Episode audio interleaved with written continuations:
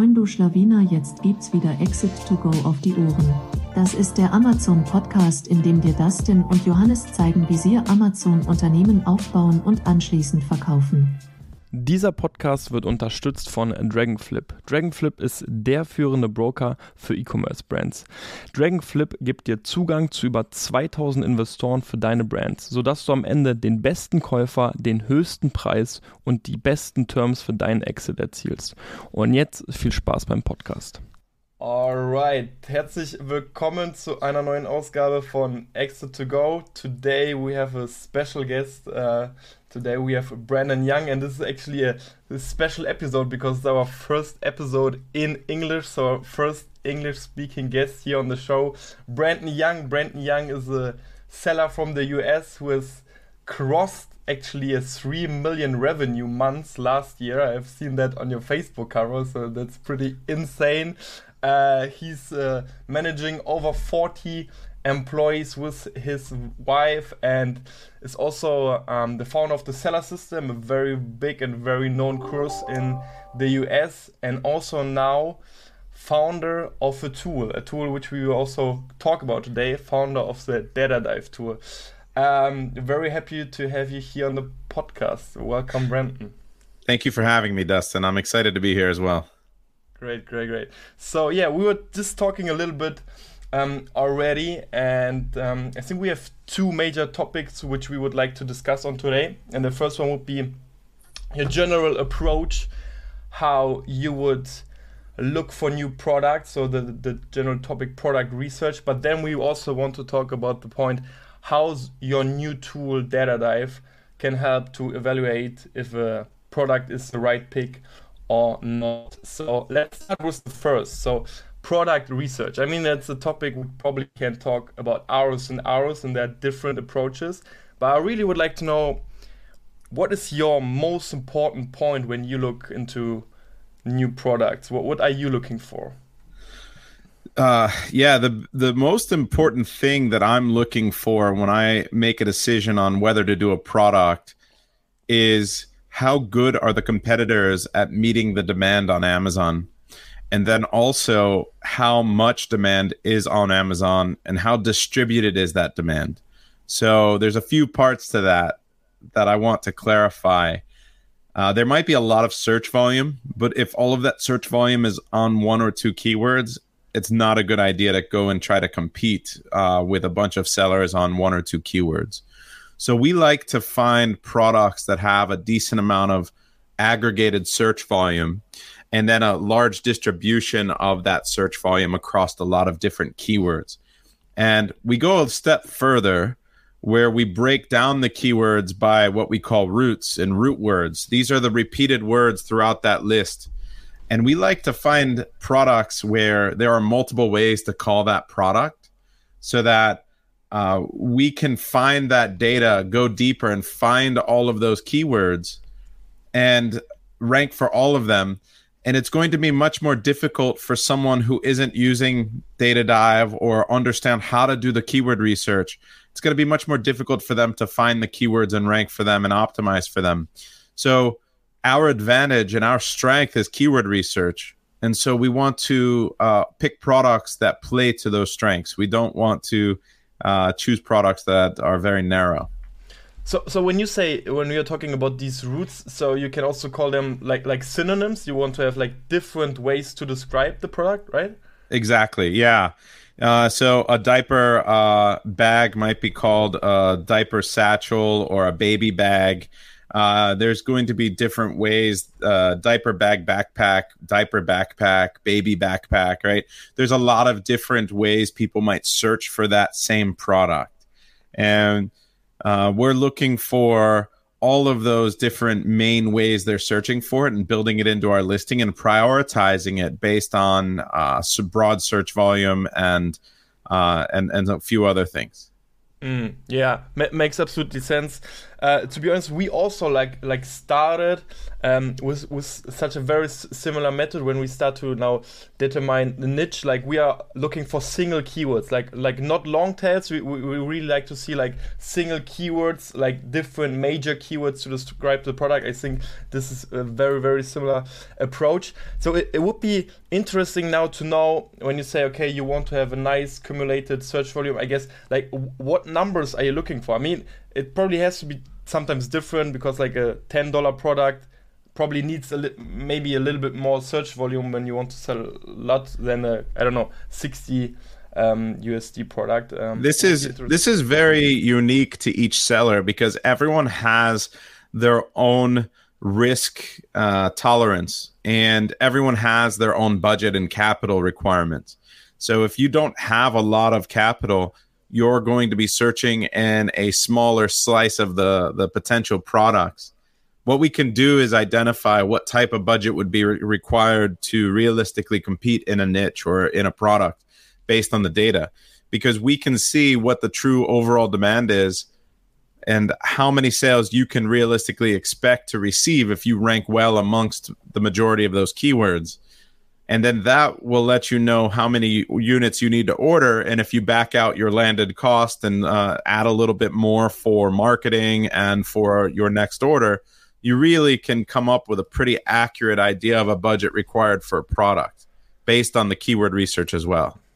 So when when you start with the research you already have like your your filters in mind because of the budget yeah, I recommend that completely because a lot of people will fail because they enter products or they they try to launch a product that they realistically can't afford to be in. They run out of stock, they never order enough inventory and they're constantly stocking out. And then that constant stock out will result in uh, a, a, loss in, in keyword ranks and a, uh, a, a spiral of that product. It's very difficult because of the way Amazon's algorithm works it's going to be calculated over many different averages over time. So they calculate two different things performance and relevancy. And performance is click through rate, conversion rate, and revenue.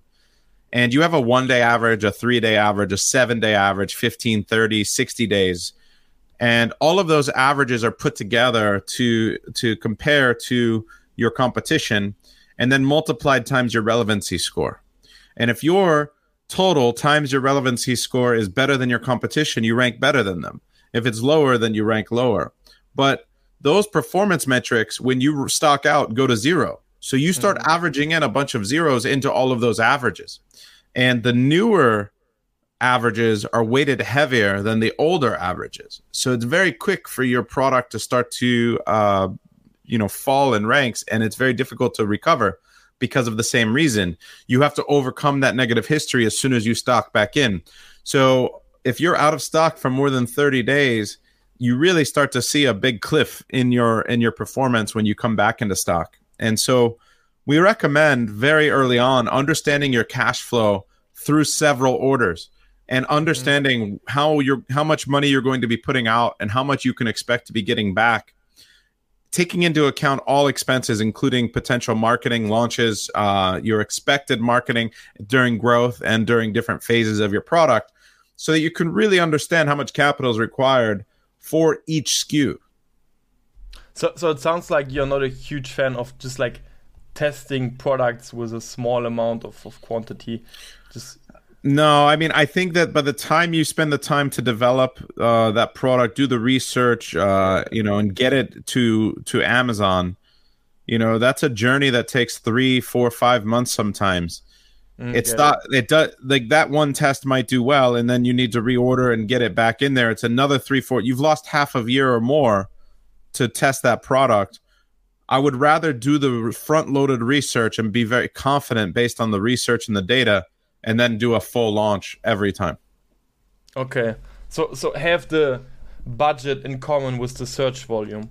So always look at these. Yeah, not only that, but you need to understand the the competitive landscape and how good your competition is because if you have a few if you have a few sellers that are selling a ton of units you need to understand where they're getting their sales and what you can do realistically duplicate from their sales.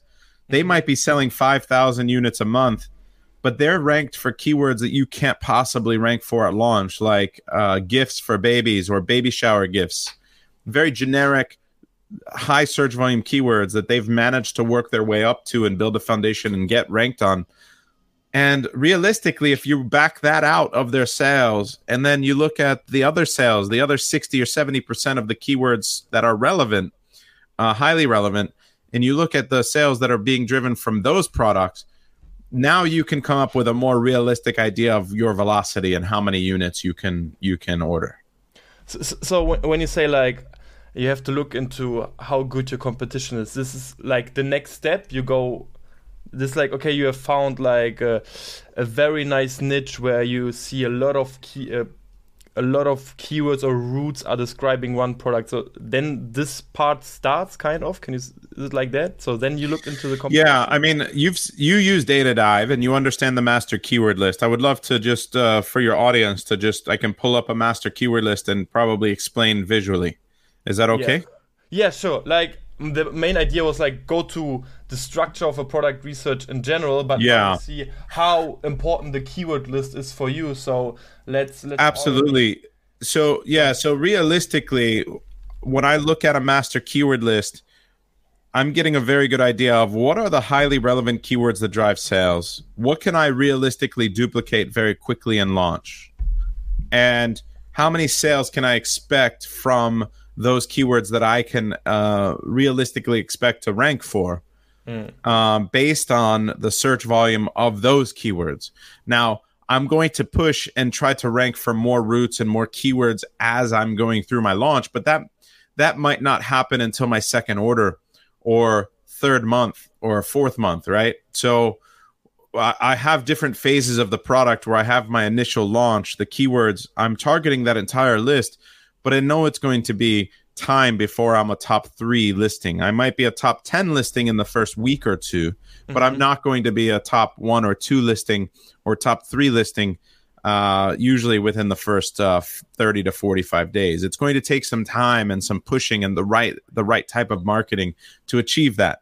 So that helps me understand how many units I should order. Also, whether I should even do that product many times people make mistakes choosing a product because they see the best sellers doing well and think mm-hmm. they can duplicate that. And realistically, there's not a lot of additional keywords driving sales. So if you only focus on the highly relevant keywords, there's very little um, there's very little search volume or, and very little opportunity uh, to rank outside of those generic keywords that some of these best sellers have achieved and you'll yeah. see a giant drop off in sales in that case. Sometimes the best seller is selling 10,000 units and the next guy is selling 800 units uh, a month. And that's that's a very clear case of um, what you should realistically expect is probably closer to that 800 units a month. Mm, mm, yeah, yeah, I get it. So, so, so you like to see the the sales spread out through different products like you don't want to see like one two products performing well like the more products performing well the, the better the indicator is for well, you. Well more importantly it's just understanding how they're getting their sales because they could have a, bu- a big brand name and people are searching for the mm-hmm. brand name. So you can see those branded keywords. You can see if they're driving sales from outside of amazon. You can see if they're ranked for generic keywords that you can't realistically yeah. duplicate at least quickly. And so when you start to lay out the master keyword list and look at the keyword data, the picture makes sense. And that's the most mm-hmm. important thing to me is that it, I have to have a clear idea of how I'm going to get my sales based on the market.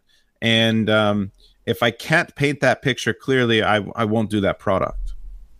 Yeah, Make, makes sense. we also try to to create kind of a formula for us um, for for our uh, company, and that's also like one um, variation which says like how many sales are coming through the brand. So we look for the brand name, the search volume for the brand, and then we start to determine also okay how many sales can you realistically also grab from such a um, competitor. So yeah, I think that's a that's a very good point.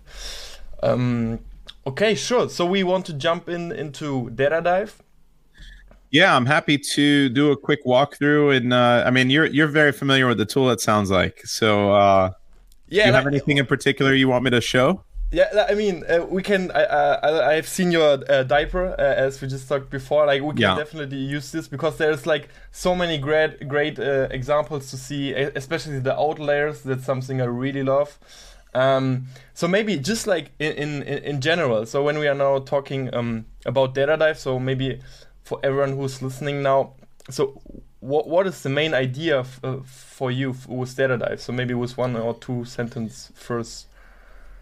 So it all started with the thesis of, of our product research and keyword research which is that we really want to understand how the competitors are getting their sales and what is the true demand for a product on amazon. So if we can paint uh, an entirety of a picture and then we can evaluate how good the competition is at amazon then we can evaluate the risk of doing a product the velocity of a product that we can launch and the oppor- the true opportunity of a product. And so we used to do a lot of this uh, manually, creating these sheets, aggregating this data, and manipulating the data.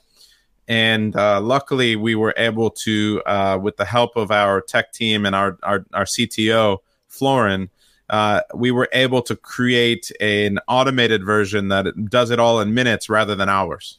Yeah, I mean, it's in, insane how much time, especially you can you can save with this tool. Um, so yeah, let's let's make a little walkthrough. Awesome. Okay, so everyone who's now just listening, uh, I really recommend to jump on YouTube and also have a closer look uh, on what we are going to show now. All right. So let me just check. Like I have to add. yes think I can add it here. Okay. Let me know if you can see my uh, screen. Yeah, let me just find the perfect. Mm. I hope it's fine like this. Mm. Just give me a second. Okay, will it work work like this? Like we can, it's a little bit splitted, but I think we can see everything. Yeah, it's okay. You guys don't need to see me if you just want to show the screen. So let, let me let me just like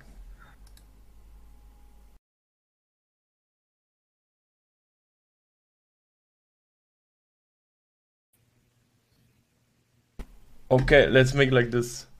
Okay.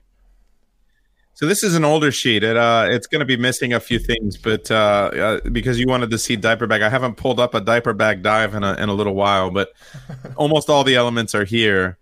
Um, and I can walk through quickly what you're seeing. What essentially what you do is when you select the 15 to 20 best sellers of a product, you can do it a couple different ways. You can add them to your tray uh, within the uh, the Chrome extension, or you can just select them all from one keyword or one subcategory. Uh, most of the time, um, the best sellers aren't going to be all on the same keyword. So, uh, but some, you know, sometimes they are. Like in diaper bag, you would expect them all to be, and you'll see that uh, they are. So, what you're seeing here is you have the the 15 best sellers that we had chosen, and you're seeing uh, some information about them, how long they've been in uh, business, their reviews, uh, the velocity, how many sales per month they're making, their revenue, and you get a little bit of information. But more importantly, what we're seeing is these are all of the keywords that uh, we find that they rank well uh, for. And so if you look at, at this, we have 240 keywords with at least a five relevancy. I went up to five relevancy for this example, but you can go all the way down to one or two. Yeah, And maybe just, these- just quickly, Brandon. So for everyone who's uh, watching, so how, how we are getting this data actually. So the, the cool part is if you already have helium, like you just like open the X-ray on the, on your SERP, and then you can just like click the keyword, uh, click the products you want to compare. So if you're just wondering where Yeah. or how this uh, is coming from, so you just like can select um, every product you want to have to compare with um, on Helium, and then Data Dive can can do its work. Yeah, I'll, I'll I'll show that really quickly so that people can see. So, if I were just to search quickly for um, you know, for diaper bag on Amazon, X-ray here from Helium 10. Uh, I have to log into my account. Give me one second. Sure, sure. Uh, that, that's maybe also a cool part we can just like uh, quickly talk about. where is DataDive even pulling the data from? Uh, so DataDive uh, pulls from a few different sources. We're aggregating data from Google, from Helium 10 and X-Ray, from uh, and and Cerebro. Uh, we're also pulling it from uh, Amazon itself. So if you log into Amazon, which uh, I didn't I didn't do here, but I can I can do that very quickly as well. So that way it pulls data from there. And um, let me see here. I'll uh, I'll share again. And I think Keepa as well, right? Yeah, Keepa. Keepa's a great tool as well. And I think I had uh, that one logged in as well.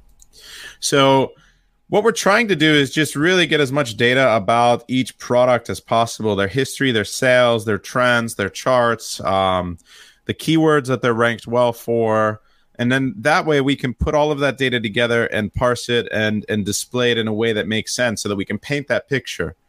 Um, so if i were here uh, there's two different things i can do.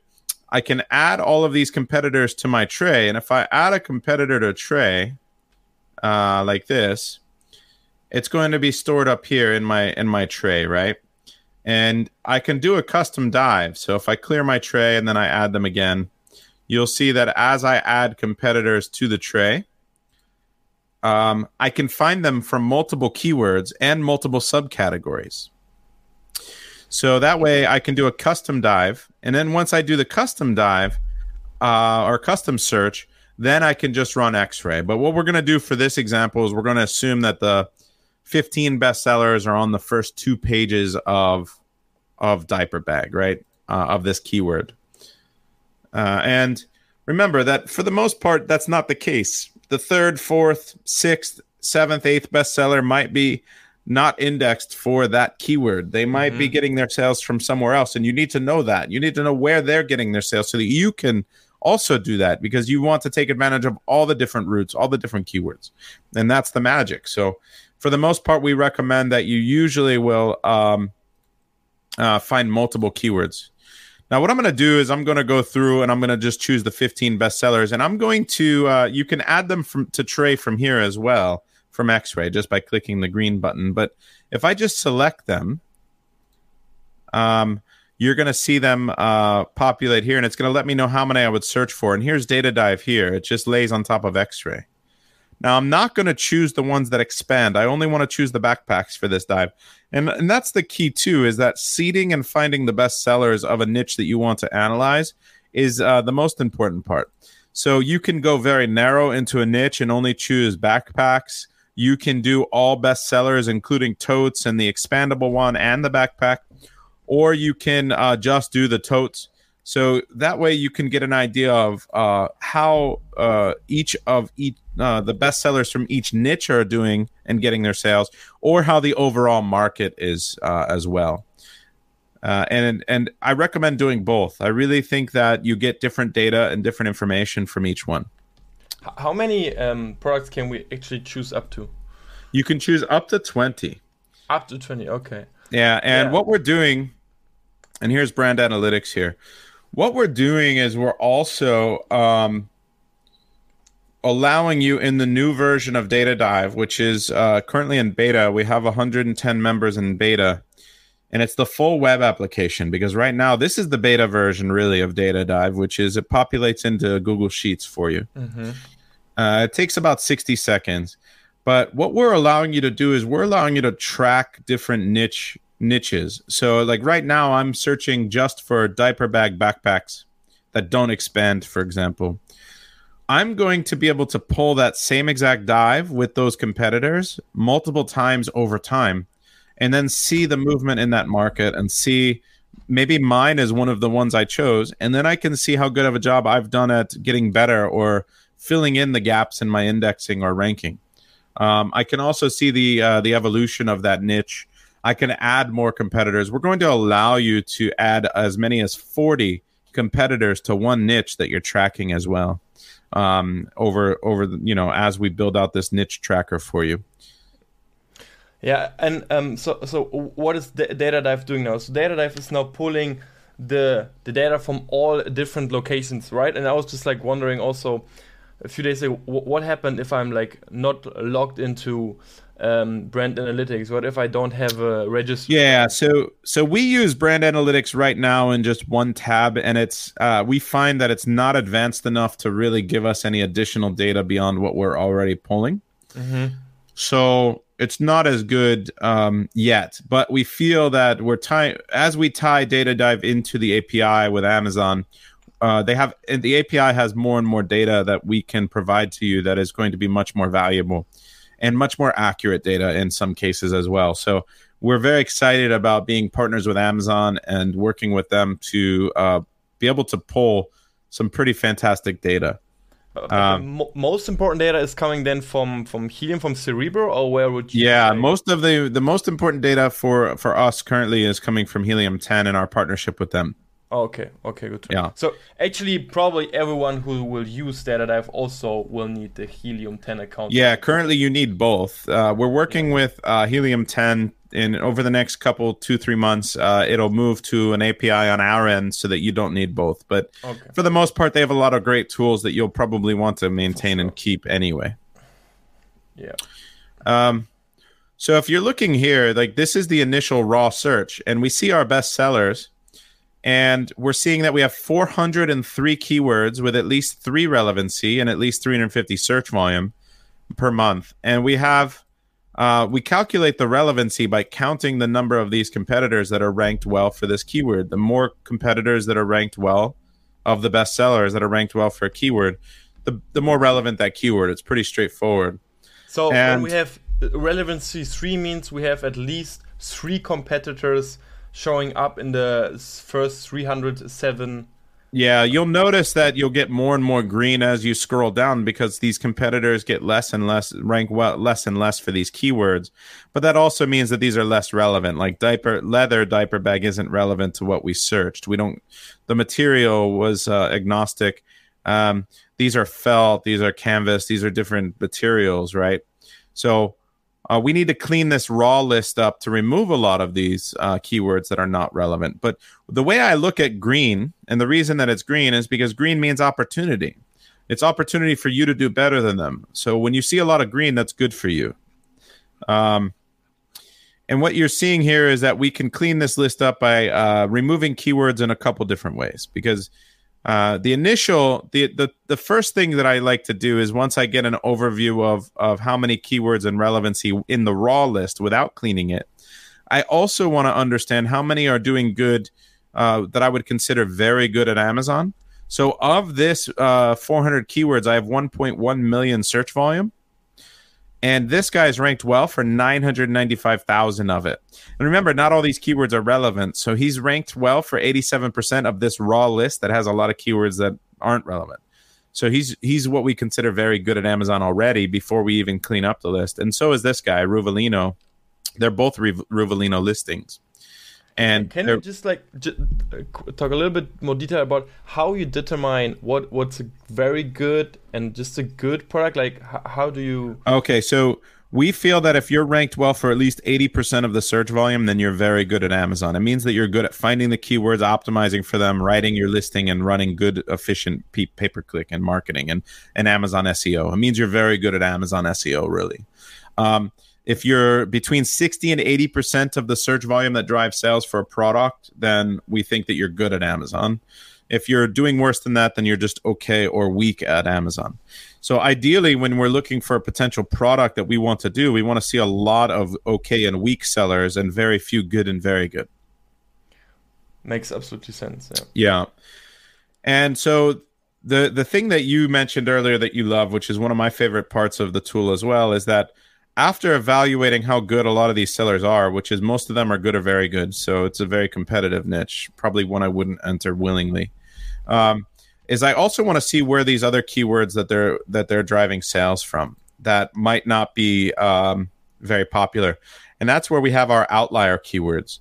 So, for example, this first listing, he has fifteen thousand sales a month, um, and at eighty seven percent And, but he's also got an additional six keywords with 47,000. I really want to see what these other outlier keywords that are driving sales are.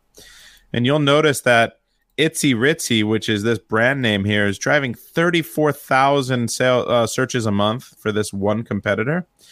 They're they're good at Amazon. They're 69% on the main list, but they're also uh, number one for their own brand name and driving a lot of search volume, which means that they probably are either a combination of in retail. They're a major brand that's like located in major stores and people look for them on Amazon, or they could also be a um, uh, driving a lot of direct to consumer traffic. Mm. So maybe they have a, a Shopify store and they run ads, but this is a very expensive uh, product. So I imagine that maybe it's uh, a luxury type item and they have a direct to consumer. It might be something owned by a celebrity. And I don't know anything about Itzy Ritzy. I've never seen them before, but this is this would be my guess. And if I dig deeper into who they are and what they're doing, uh, it's probably that. It's probably a direct to consumer luxury brand. Uh, they run ads, they have influencers, and people search for them on Amazon directly. So they have a lot of search. So I wouldn't know that otherwise about my competition. So that's an insight, right? Yeah. So, so actually, we really like to see when we have outlier keywords, like usually. But now, especially when it's a branded name, that that's probably something we don't want to see in a in an outlier, right? Well, it helps paint the picture. It's oh, important oh, to see it and identify and understand it, right? Like so to me my mind doesn't like to move forward until I have all the data until I understand uh, uh, the the market. And so if I don't have all the data, I don't I'm guessing. And if I'm guessing, I'm I'm risky. So and I don't want to risk my capital and my money. So if uh, data dive is made to help you paint the, the picture complete, to understand the entire market and understand all the best sellers and the competitors, to really go deep on your competition. Um, so here's another example. Like this is baby must haves. Very generic keyword, 29,000 search volume a lot, which a month, which is good amount. And this guy's number nine. This Ruvalino here uh, is number nine. Uh, and you've got their 27 and 19 for newborn essentials, baby essentials. So this keyword essentials is very good for them. And you've got number 15 for the Spanish term here for this uh, this brand, which is uh, Up Simples. So you really start to see like um, which of these outlier keywords can I realistically expect to also take advantage of? Which ones should I prioritize, or which ones should I uh, just really try to back out of their sales and realize I can't also duplicate? The reality is, since a lot of these are generic, they might not be getting a lot of sales from them anyway. If you're number 35 for gender uh, for uh, the Spanish term, and it has 7,000 searches a month, it might only be contributing a few sales a month, being down at the bottom of page one. So, it, realistically, you need to understand how rank impacts uh, conversion and how the relevancy impacts conversion. You'll find that if a highly relevant keyword in a in a product that isn't based in fashion, most of the sales happen in the first five results. So if you're number 25, you're not getting a large market share uh, of that keyword. And so you need to understand that as well. Yeah.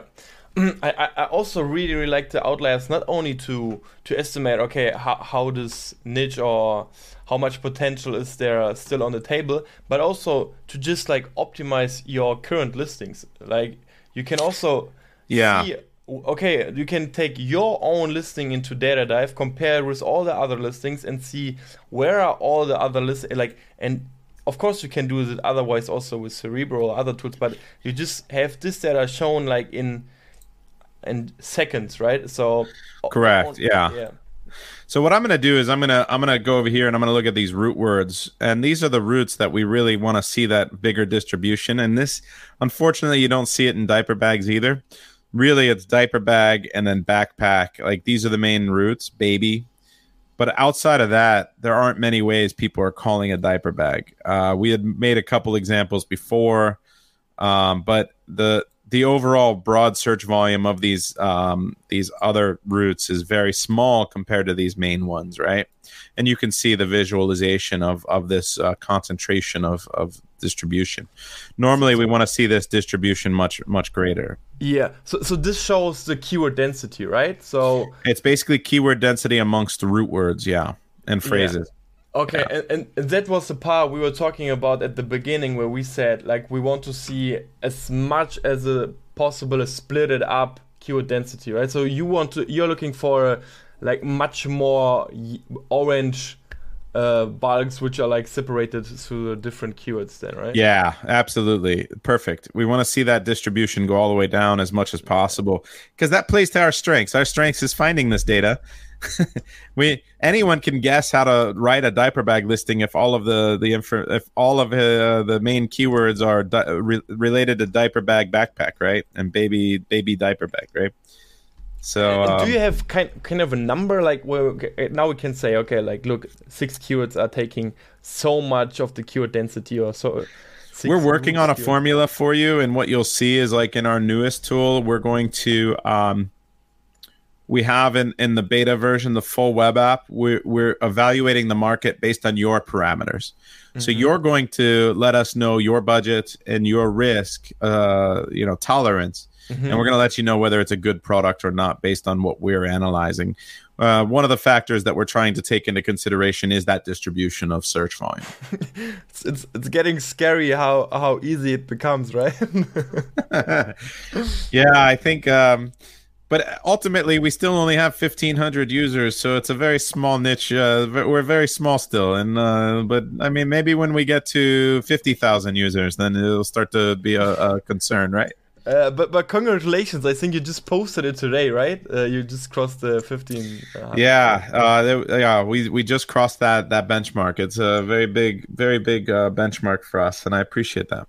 Yeah, uh, I mean it's a it's an unbelievable tool. I think. I, I I really think it, it will help like so so many new sellers also just to to understand what are the parameters you can also look on like um, because then you can also start um, when we now maybe jump um, forward when we're now talking about okay how much potential is there still on the table? Also how to implement this potential very very easily into the listing right with the yeah list, with the listing builder? Um, what I'm going to do is uh, um, I'm going to. Um, sorry, it says trying to connect. Did you lose me? No, I hear. I still hear. Okay, okay. okay. I'm I'm just writing down a few of these root words that I want to remove to clean up the list very very yeah. quickly, right? So I, I opened up a notepad and I'm just going through this root list to remove keywords that I don't think are uh, relevant uh, for uh, for what I'm selling. You can also um, that's maybe also a very good uh, point, maybe w- which we can also show when we have the master keyword list, like the first page. Um, there will maybe appear some keywords where we will say, okay, this is probably like we don't want to compare ourselves with this keyword, or we don't want to fight for this uh, keyword because maybe it's branded or something that. We can even put keyword on a on a blacklist so i don't know how you can yeah that's exactly what i'm doing right now. So uh uh i'm just gonna show you really quickly what i'm doing here. So i'm looking at this master keyword list and i can go through and i can sort this by search volume right instead. Um but by looking at the root words i was able to find very broad phrases that I want to remove to clean up this list. Graco is one of them here. Um, and these are just uh, brand names that I'm making notes of. But once I um, once I sort by uh, search volume first, you're going to see a lot more green opportunity. But you also are potentially going to find a lot more keywords you you want to remove from the list. Um, it says trying to connect. I might be having an issue with my uh, with my Google Suite with my uh, uh, my connection. I apologize, but you can remove keywords simply by clicking. Oh, okay. I have to uh, authorize. Give me one second. Sure.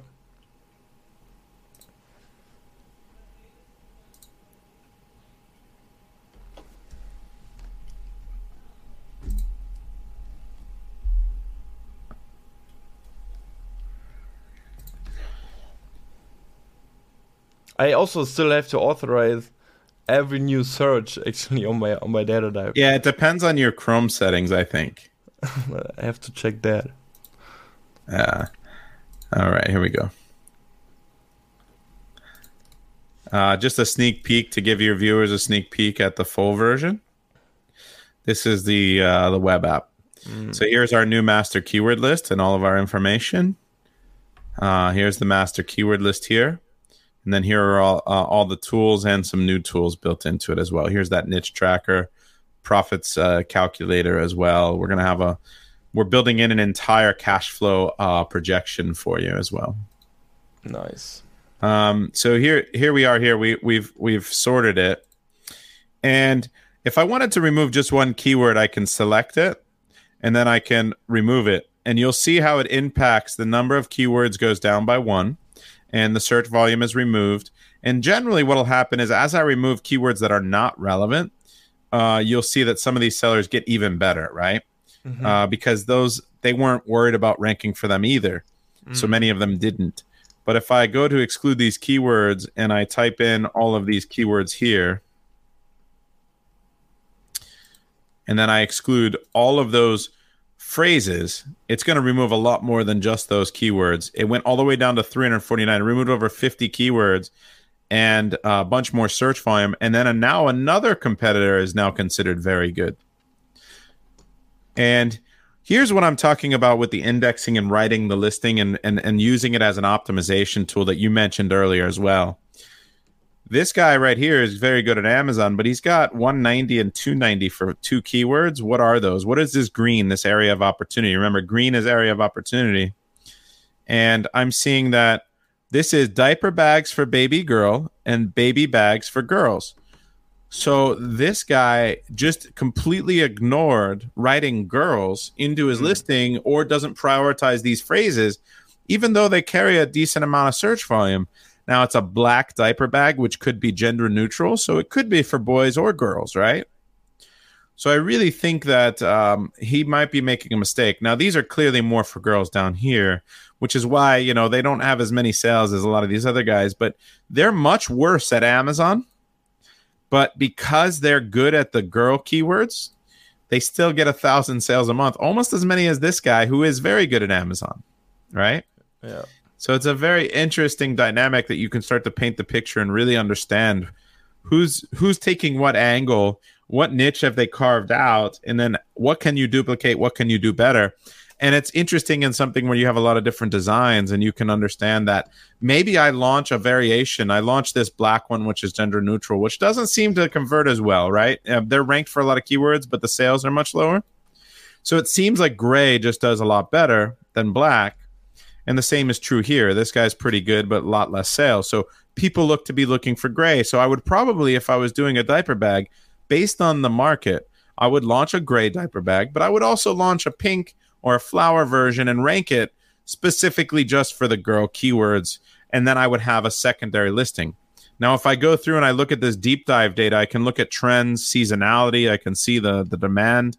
This is the Google data that we looked at. In the new version, in the Google data, you're going to be able to seed multiple keywords, and we're going to pull Google data for you for multiple keywords so you can really understand uh, potential trends of an entire market.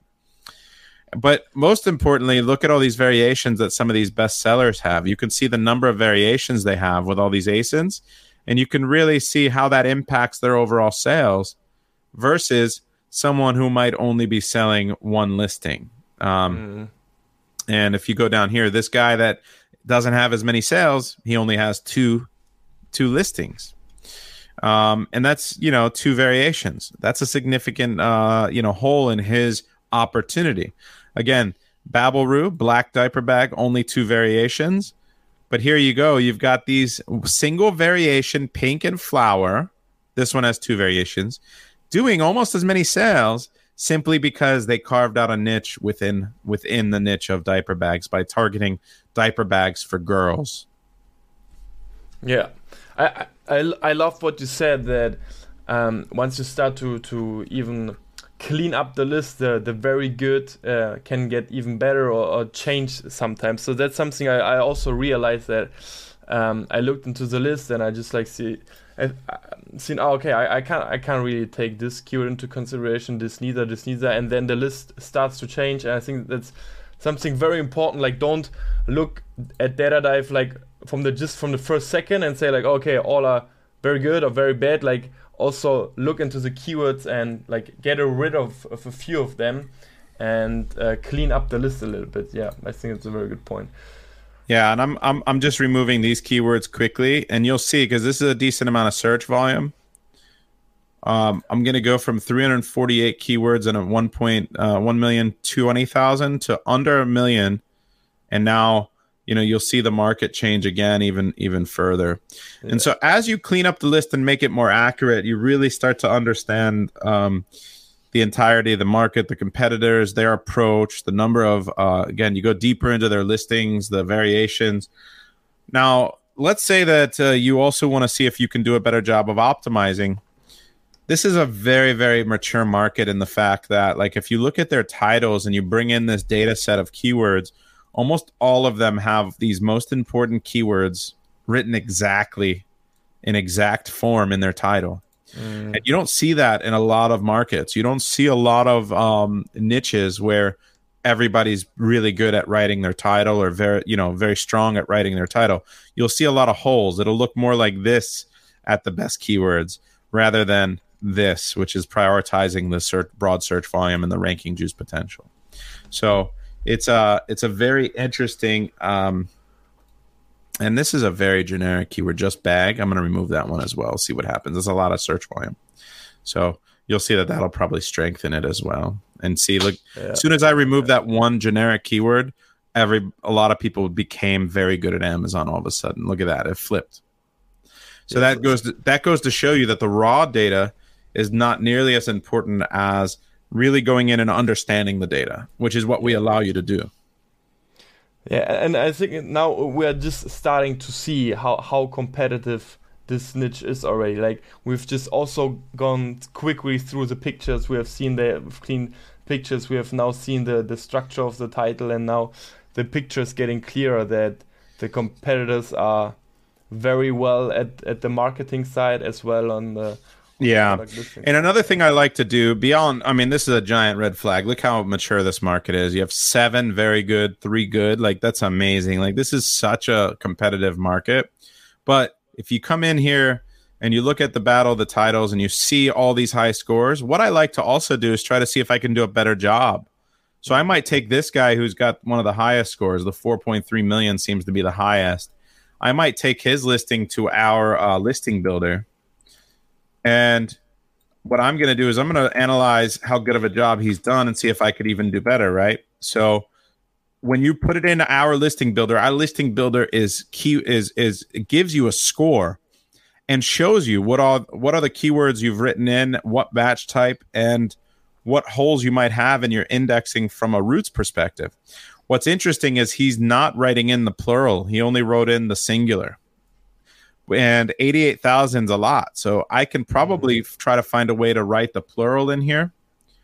Um, diaper bags, and this is the baby girl keyword too. So diaper bags here with a, uh, yeah, just diaper bags is huge. He has exact plural. But if I write large unisex baby bags for, for boys, girls, um, if I write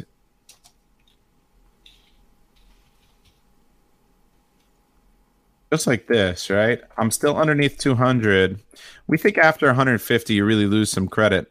But I go from 4.3 to 4.8 million. So I've taken the best listing title that had the best chances of maximizing ranking potential, and I've already improved it. Yeah. I, I really like the fact that you still keep like your old version, right? Every yeah. time I make a little change, I still see like my previous. Yeah, we gamify it in that way, so you can really see what worked and didn't work, exactly. and you can always go back to your old uh, your old uh, versions. Yeah, yeah, like you have this feeling. Okay, can I score a few more points? So yeah, I really like I really like this feature. Yeah, and so we have the PPC tools as well. I mean, we can we could definitely go through and spend an hour uh, uh on yeah. this, but uh, I, uh, yeah, I, I appreciate you letting me walk through it and really show you guys. No, I really want also to show it uh, to to the community because I, I really think it it's just a it's an incredible time cutter. Like just like doesn't matter if you analyze the niche, even if you already decide to go into a market, like writing the, the right title, writing the right bullet points, finding the right keywords, it, it can help you so much and it can save so much time that I really wanted to bring you on the show. Uh, so I really appreciate it. I appreciate you having me, man. Um, this is this is an opportunity for me as well, and and uh, hopefully your community learned something beyond just to sign up for Data Dive. Um, hopefully, we were able to convey some value to them also. I'm I'm pretty sure. I'm pretty sure. Brandon, you think it's just coming up to my mind? Do you think we can get a little uh, coupon for for the community? Absolutely. What do you want the co- code to be? And then I'll I'll make it happen right away. Uh, let's let's make it the name of the podcast. Exit to go with a two. You got it. Exit to go. Yeah. I'm writing that down right now, and that's going to give your community fifty dollars off per month. So it's quite a big coupon. Nice, nice, nice. Uh, if anyone, um, if they use your code as well, um, because we have an inner circle mastermind. If anyone joins that, uh, I can give them a thousand dollars off there, and then they'll save a hundred dollars per month on Data Dive. Ooh, nice. So I'll write the I'll I'll I'll write the code for both for Data Dive or Inner Circle. They can choose just to get the software or to join us in our community. We have a thousand members. Uh, we do have some Germans and Europeans. We have about a hundred European members. Mm. I really expect uh, to have you more like US, but but good to hear that you're also. Yeah, we have we have a lot of Australians actually. Um, we have we have a we have 307 and eight figure sellers in our community. Wow, is, that's that's a good number. That's a yeah. Number. It's a very very collaborative community. We do weekly calls to to to offer support and answer questions and stuff. But um, I would say that uh, over 100 Europeans and then uh, 300 Australians. Crazy. Yeah. Crazy. All right. Um, yeah. So I, I think we we have a little a very nice walkthrough through Data Dive. Um, also like your general perspective on on product research. So when we just like summarize it a little bit, like you have we've seen how important just the the keywords are from you to to get a feeling what can I attack. Um, so it's very very interesting to see to see that point of view because for example we we are comparing much much more the the competitor itself. Like we for us the keywords are also very important but for me it's like more important to see how well a competitor is has branded the, the listing. Has he just like two pictures or seven? Like this is a major critical point for example for us. But it's very interesting to see how much prioritization you're putting into the keywords and um, DataDive is just helping you to it, it really is. It's um you can really understand how sophisticated and good at Amazon the sellers are, not just from the keywords, but also from how they've written their listing and how they've designed their listing. And and it's funny because in some niches it's the opposite. You'll find that people are very good at images, very good mm-hmm. at at the mm-hmm. at the visuals, but they're they're not good at the keyword research. And the key is that you have to be good at all of it in order to be good at Amazon. For sure. All right, Brandon, I would say we have a wrap. Um, I really appreciate your time. Appreciate the coupon, Exit to Go. We'll put it in the show notes. Um, if you have any questions, um, I think the there is an email to the customer support from DataDive, right? I've also been in. Uh, yeah, so them. support at datadive.tools. The website is datadive.tools. Um, any anytime you need support, we have a we have a great um, you know we have we have staff there to help you. We're, we're very supportive, um, and we also have enterprise tools that we're building out and and and collaborative tools for your teams. So um, we're very much about getting feedback, and the more feedback you can give us, uh, we're definitely going to take that into consideration as we develop you know new tools and move forward. Perfect. So we also will put that in the description. Brandon, thank you so much for your time. Really appreciate it. Uh, hope to thank see you. you on the call, uh, on a podcast soon another time. Great to see you. Take care. Thanks.